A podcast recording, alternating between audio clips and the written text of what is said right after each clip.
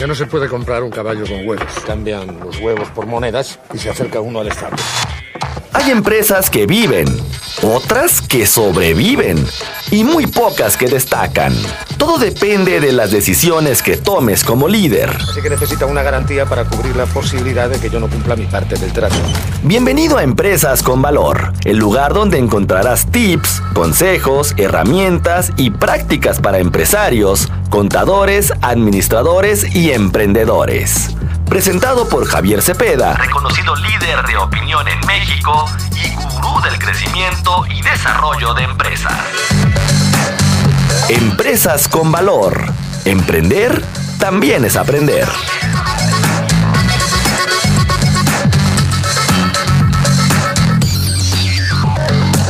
¿Hay problema? No hay problema. ¿Cuál es el problema? Mi nombre es Laura Mora y esto es Cara a Cara.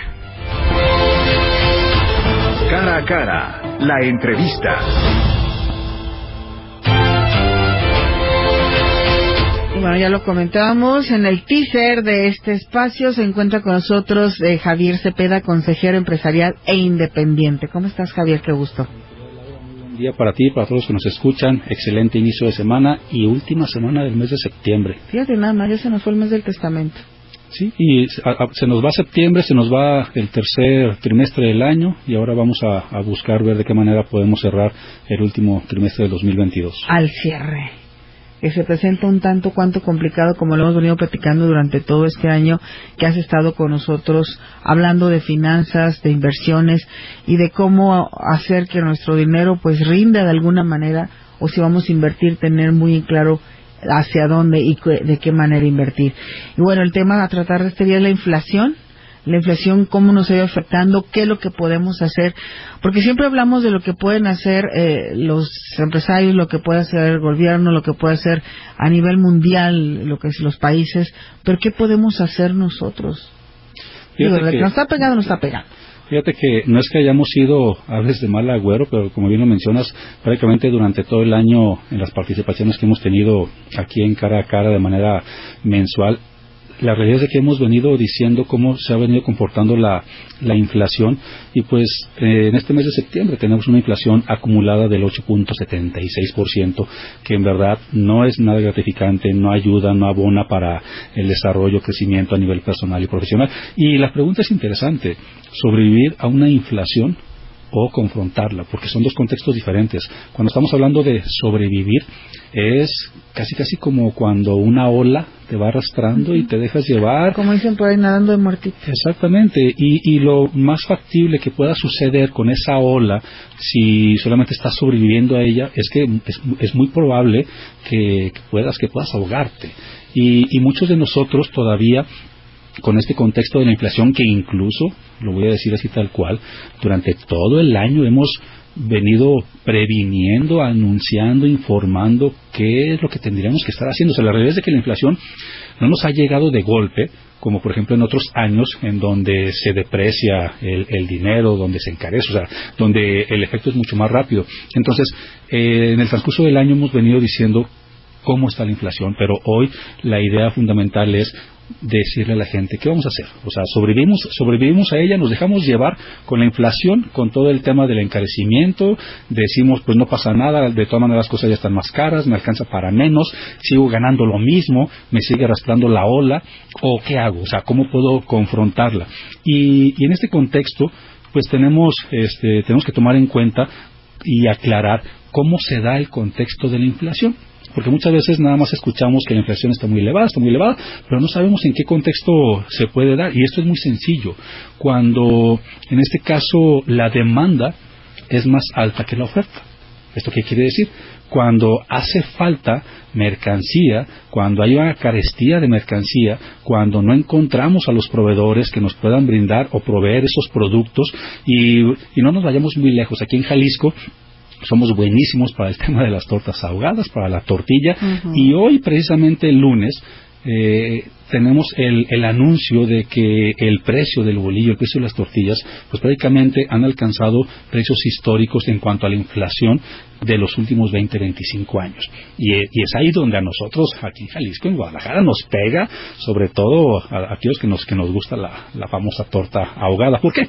¿Por qué menciono esto? Porque todo va en función de la materia prima. E insistimos, ¿cómo se da el contexto de la inflación? Cuando la demanda es mucho más fuerte que la oferta. Cuando la oferta que necesitamos, por ejemplo, el trigo, la harina, el maíz, para poder fabricar ciertos productos, pues simplemente está encarecida. Y esto sucede y esto genera precisamente que los precios de las materias primas, el precio de los productos, en este caso ya terminados, el precio de la torta ahogada, el precio de la tortilla del bolillo, simplemente se encarezca. Y esto es un efecto dominó también, por ejemplo, a los restaurantes. O sea, nosotros encontramos que en este momento el trigo, que por cierto en México importamos el 60% del total del trigo que consumimos quiere decir que solamente somos capaces de producir el 40% del trigo que en total consumimos. Entonces quiere decir que si allá eh, del otro lado del mundo, en un efecto en donde Rusia está invadiendo a Ucrania y en donde Ucrania, que es uno de los principales exportadores de trigo, granos a nivel mundial, y en este momento nosotros somos unos grandes importadores de trigo, y hay una carestía, esa carestía genera que el precio del producto se encarezca. Entonces, es, importante entender el cómo se, se genera la inflación y el por qué está sucediendo. Después de esto, ya podríamos empezar a hablar de cuáles son los diferentes puntos y mecanismos que, por cierto, hoy quiero platicar de cuatro muy particulares para que tanto las empresas o las personas puedan definir hacia qué rumbo tomar este camino. Tenemos que hacer una pausa comercial, si te parece, para no cortar la idea, nos vamos y regresamos con estos cuatro Vale. Puntos. Esto es cara a cara, regresamos.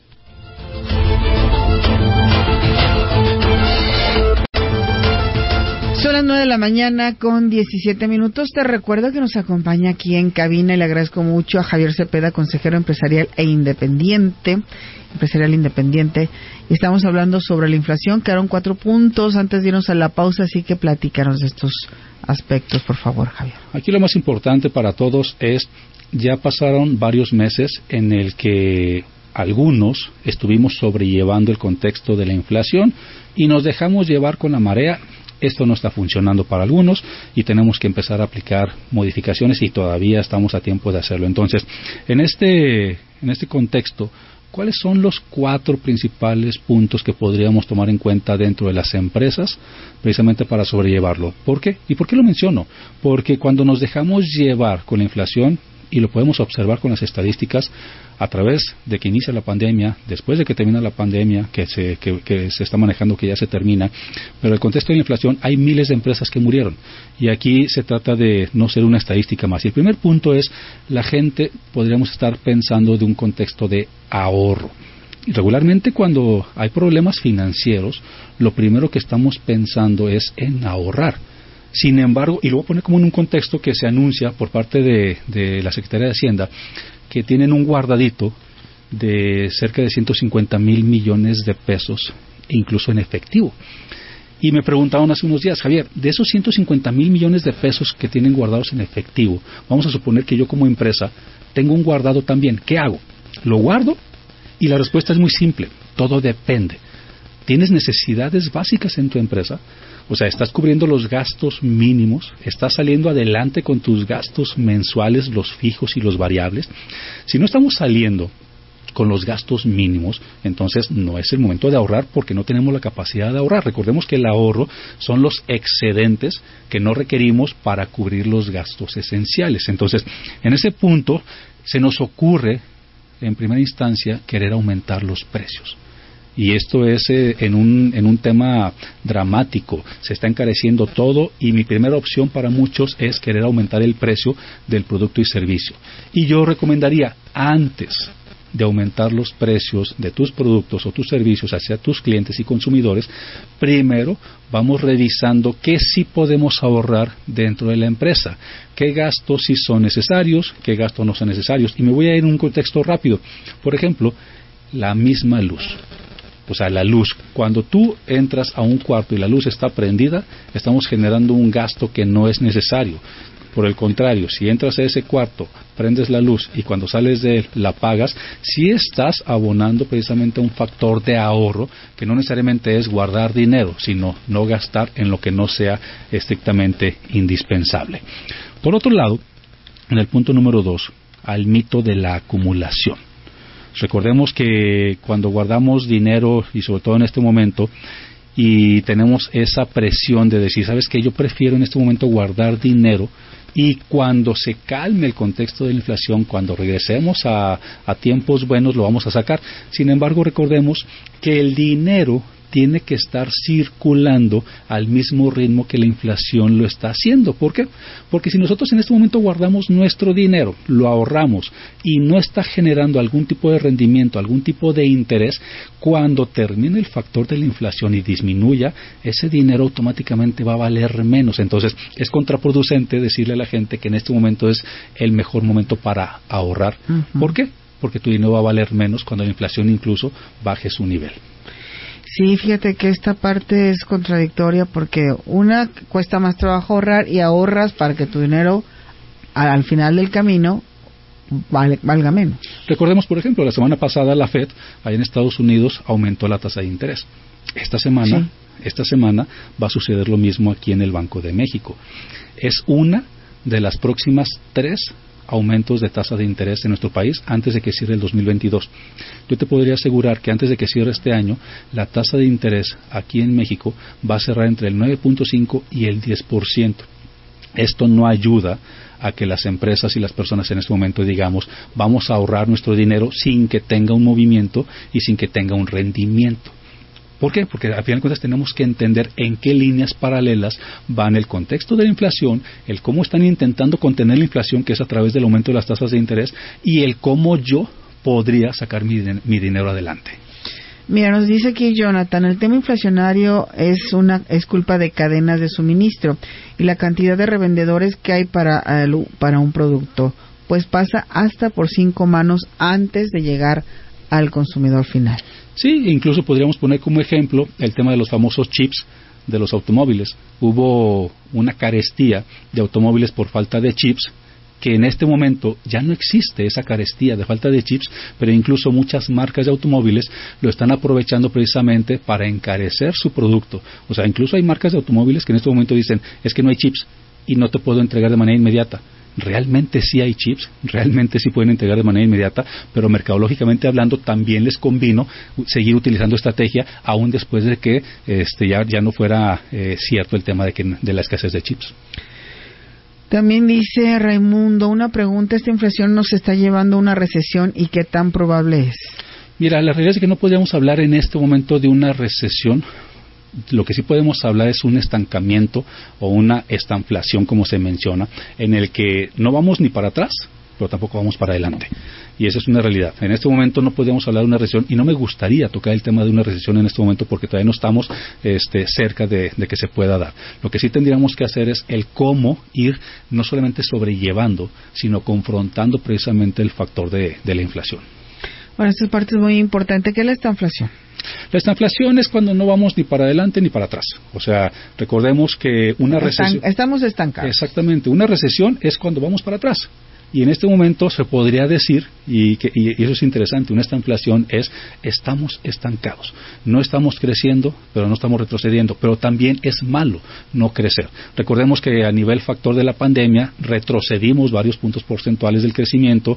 El siguiente año crecimos dos puntos, pero no nos alcanzó para recuperarnos. Hoy por hoy, todavía en el 2022, no vamos a llegar a la recuperación que teníamos antes del inicio de la pandemia. Entonces, estamos en un proceso eh, este, estancado en el que no tenemos una facultad de crecimiento. E incluso ya por parte del gobierno ya presentaron la propuesta del paquete económico para 2023 y, las expectativas son demasiado ambiciosas e incluso desde mi punto de vista muy profesional eh, son, son perspectivas que, no van a ser alcanzables.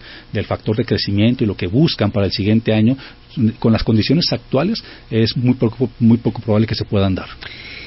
¿Qué tan cierto es sobre aquellos eh, mitos? Bueno, yo lo llamo mitos porque no lo tengo comprobado, pero de que muchas veces el costo de los productos se incrementa porque hay mucha oferta, mucha oferta es cuando tienes mucho producto, ¿no? pero menos demanda y prefieren tirar estos productos que bajarles el precio. Todo depende. Hay, hay ocasiones en que hemos, hemos conocido de lo que es el acaparamiento de productos cuando, cuando los productores resguardan el producto, no lo sacan al mercado y precisamente se aparenta que hay una escasez, una escasez ficticia que no existe y luego ya tiene la posibilidad de aumentar el precio de los productos.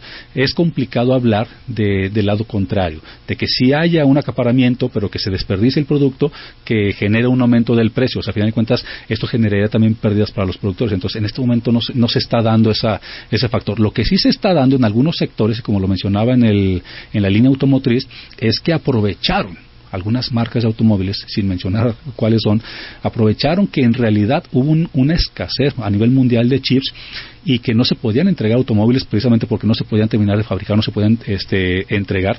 Y, pero hoy por hoy que ya se regularizó el tema de la fabricación de chips a nivel mundial, hay marcas que aprovecharon eso también para este, resguardar su mercancía, su producto y poderlo encarecer e incluso generar esa, eh, mercadológicamente hablando, generar esa necesidad de querer comprar un vehículo y no tener que esperar tanto.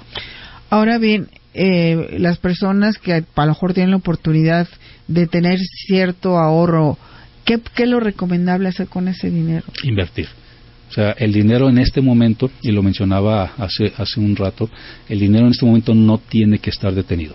O sea, independientemente en que vayas a invertir, ese dinero se tiene que estar moviendo al mismo ritmo en el que se está moviendo la inflación.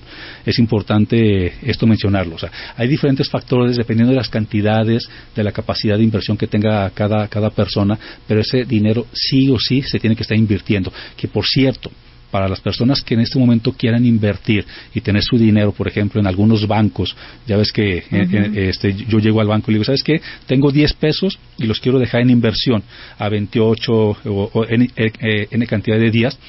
deben de saber que incluso las tasas de retención por los intereses ganados en las inversiones bancarias ya van a aumentar. O sea, si en este momento te están reteniendo .75, ya te van a retener 1.40. O sea, estamos eh, hablando de que prácticamente te van a duplicar la retención de impuesto que te van a hacer por las inversiones que hagas en, temas bancarios. Y va a resultar que no ganaste ni perdiste, nomás te guardaron el dinero. Exactamente. Para muchos sí. Pero para las personas que no, me incluyo, que no tengamos esa visión de inversionistas, ¿cuál sería la recomendación con quién acercarse o a dónde acercarse? Mira, hay fuentes, por ejemplo, todo dependiendo de, de, cuáles sean los gustos e intereses. Es importante que si yo voy a invertir en algo, por lo menos empiece a conocer ese giro de negocio. O sea, si, si voy a invertir en chicles o voy a invertir en vivienda, independientemente de eso, por lo menos tengo que empezar a empaparme de cuál es la línea de negocio. Si a mí me gusta invertir en vivienda, entonces voy a buscar canales de empresas, canales de tipos de inversiones en que, en que a mí desde dos mil, cinco mil, cincuenta mil, cien mil pesos, dependiendo de las cantidades y capacidades que tengamos, podamos entrar, pero todo documentado y recordemos que el tema de los fraudes están a la orden del día y tenemos que tener esa, no solamente esa visión, sino incluso ese, ese conocimiento y acercarnos a personas que sepan, a personas que nos puedan orientar, asesorar en si ese tipo de inversión es el adecuado, independientemente en qué giro o línea de, negocio vaya yo a invertir. Y ya finalmente, porque el tiempo se nos acaba, de, dice Luis Navarro, el sistema está prácticamente dispuesto para el que tiene menos cada día se haga más pobre y así de simple. Todo depende de, y, yo sí parto de aquí, todo depende de la mentalidad de cada uno de nosotros. Eh, no quiero decir que los pobres seamos pobres porque queremos ser pobres, lo que sí quiero decir es de que todos tenemos capacidades que podemos aprovechar, que podemos explotar.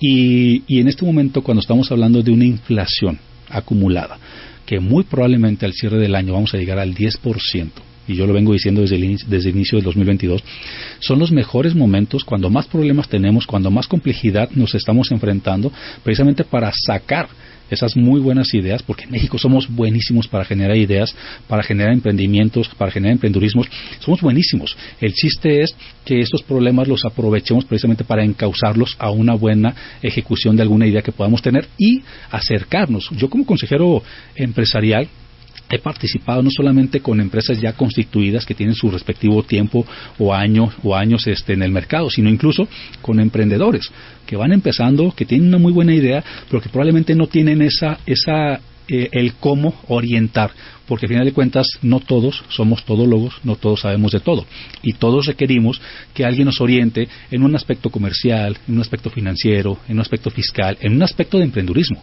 Incluso me, me ha tocado participar con emprendedores y se los dejo al aire me ha tocado participar con emprendedores a los cuales he ayudado a orientar esa idea de negocio para que para que su factor de riesgo sea el menos posible. Yo ayudo a emprendedores y a empresarios a aumentar la rentabilidad de su negocio a través de diferentes estrategias que, que se pueden implementar en diferentes áreas de su empresa. Muy bien, Javier, ¿dónde te pueden contactar? En todas mis redes sociales me encuentran en arroba Javier Cepeda Oro. Ahí voy a tener el gusto de poder compartir con todos ustedes, particularmente en Twitter, en arroba Javier Cepeda Oro. Ahí genero mucha información, eh, preguntas, respuestas y compartimos todo tipo de, temas en los que podemos ser especialistas. Muy bien, muchísimas gracias. Al contrario, un saludo para ti y para todos. Hacemos una pausa, regresamos. Esto es cara a cara. Trabajar para mantenerte informado es nuestra pasión. Solo me pide un módico interés lógico, pongamos que un 10%. Eso sí, él arriesga su oro y yo no arriesgo nada. Así que necesita una garantía para cubrir la posibilidad de que yo no cumpla mi parte del trato. Pienso, luego insisto. El camino del empresario siempre presenta sus piedritas y el éxito viene de la constancia. Esto fue Empresas con Valor, el lugar donde encuentras tips, consejos, herramientas y prácticas para empresarios, contadores, administradores y emprendedores. Presentado por Javier Cepeda, reconocido líder de opinión en México y gurú del crecimiento y desarrollo de empresas. Empresas con Valor. Emprender también es aprender. También es aprender.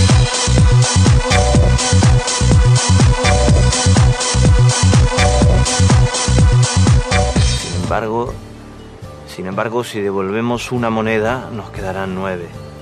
Nueve a cada uno. Así que si aún debemos diez monedas, al cabo de un año seguiremos con el mismo problema y además tendremos menos dinero.